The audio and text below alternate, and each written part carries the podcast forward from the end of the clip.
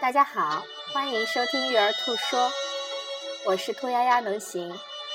今天为大家带来的是我的原创育儿文章《拾起探索的勇气》。晚上，米宝宝坐在小凳子里玩拨浪鼓，咚咚咚地敲着凳子边缘。不一会儿，小手里的拨浪鼓就掉在地上。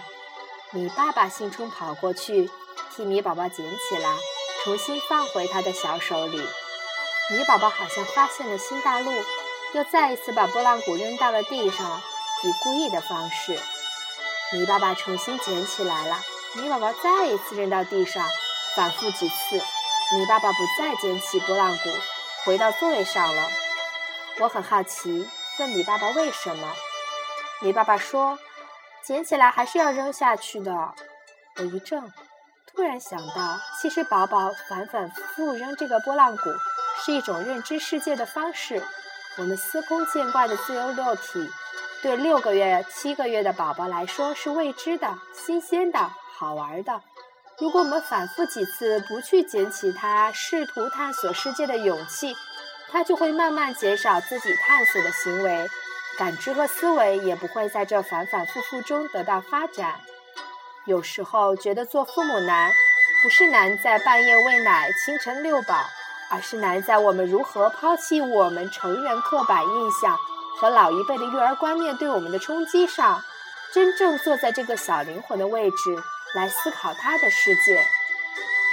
七个月的宝宝刚学会坐，掉在地上的东西对于宝宝来说。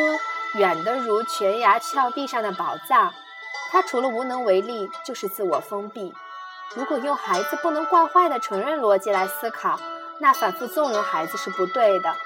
但是从孩子心理发展的角度来讲，这是多么好和他一起认知世界的方式啊！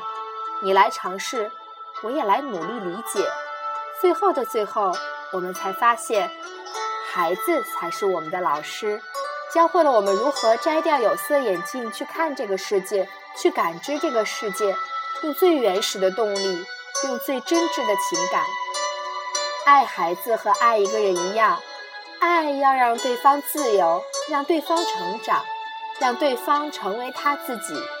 你是世界上最懂他的人，是世界上都不理解他，你还能帮他找自己的人。其实，我们能为对方做的并不多。从替他不厌其烦地捡起探索的拨浪鼓开始，因为那里面是孩子的眼睛，是孩子的世界。感谢收听育儿兔说，我们明天见。